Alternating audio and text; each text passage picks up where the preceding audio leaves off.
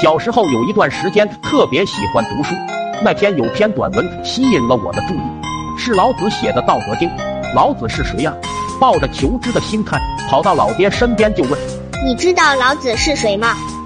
听到我这么一说，破口大骂：“小兔崽子！老子今天就让你知道老子是谁！”满头包哭着跑到老妈旁，妈一看就知道是我爸喝醉又揍了我，拿起锅铲就要出去收拾老爸。我连忙从嘴巴里面蹦出一句：“你知道老子是谁吗？”没想到我妈也对着我就是一顿揍，我当时都懵了。可是我还是不知道老子是谁呀？明明我那么好学，为什么要这么对我？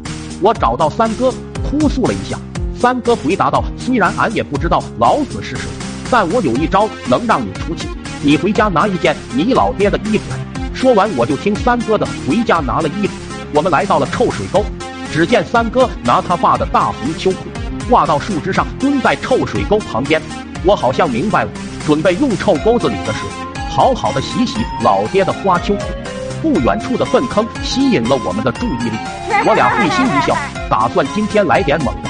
突然，他树枝断了，眼看秋裤就要往下沉，三哥想都没想就跳下，然后就跟着秋裤一起沉了下来。听说为爱人殉情的。可我第一次看见为秋裤殉情，我在岸上急得团团转。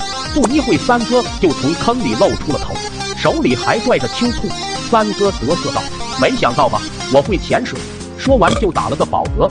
我们观察了一下坑壁，觉得靠自己是爬不上来的，必须去叫人。我怕三哥无聊，我就把书递给他，让他先看会书。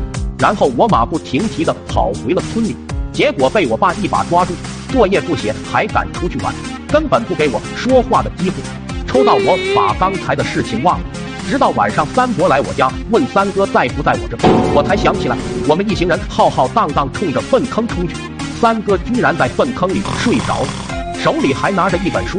把他捞起来以后，三伯心疼的抱着他往家走，说道：“我说我秋裤最近怎么有一股怪味？”